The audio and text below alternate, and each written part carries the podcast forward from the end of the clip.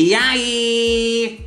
Eu sou Patrícia Fontini e esse é o seu podcast cultural mais importante de Santa Catarina. Sou aluna do curso técnico em dança de Santa Catarina 2021 e a frase do dia é: Brasil mostra tua dança. Cadê os nossos dançarinos brasileiros? Cadê os meus corações dançantes? Não estou ouvindo vocês.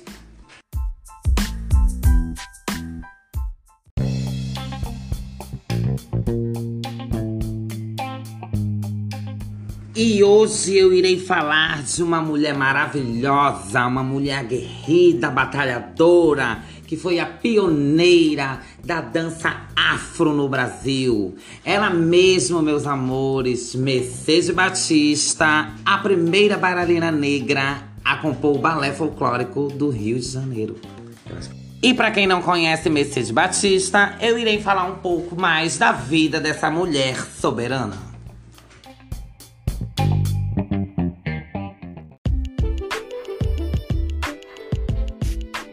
De origem humilde, Mercedes mudou-se para o Rio de Janeiro, aonde teve vários trabalhos. Dentre eles, empregada doméstica e também operária de uma fábrica de chapéus. Mas foi com a bilheteria dos cinemas que teve acesso aos filmes dos sonhos. E também frequentou a escola pública na Barra da Tijuca, o Colégio Municipal Homens de Melo.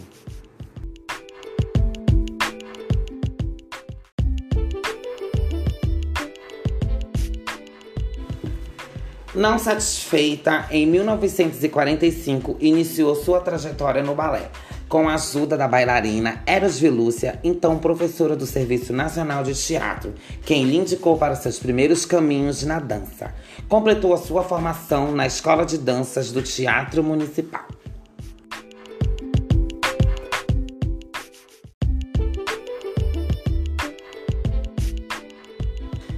Em 18 de março de 1948, em difícil concurso público, passou a integrar o corpo de balé do Teatro Municipal, sendo a primeira mulher negra a conseguir este feito.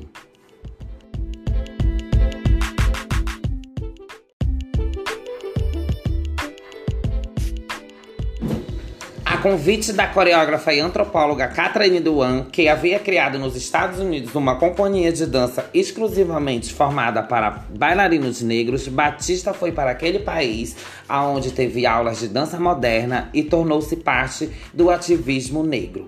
Em 2014, com 93 anos, Mercedes Batista falece no Rio de Janeiro, deixando um legado de muitas danças e muitas coisas boas para a dança moderna brasileira.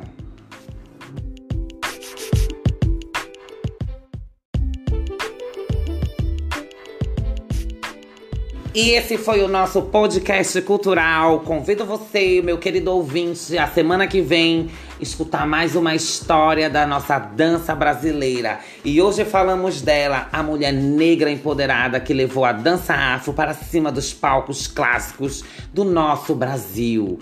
Muito obrigada e eu espero vocês. Até a próxima. Beijo!